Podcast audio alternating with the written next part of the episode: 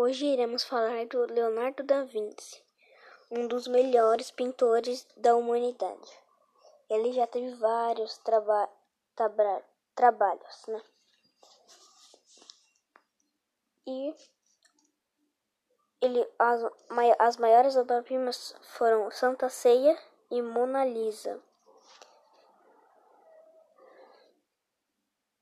Ele foi um dos melhores artistas.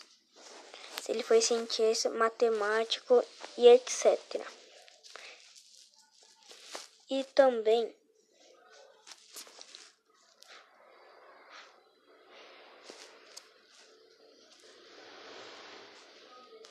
ele morreu dia, dia 2 de 5 de 1519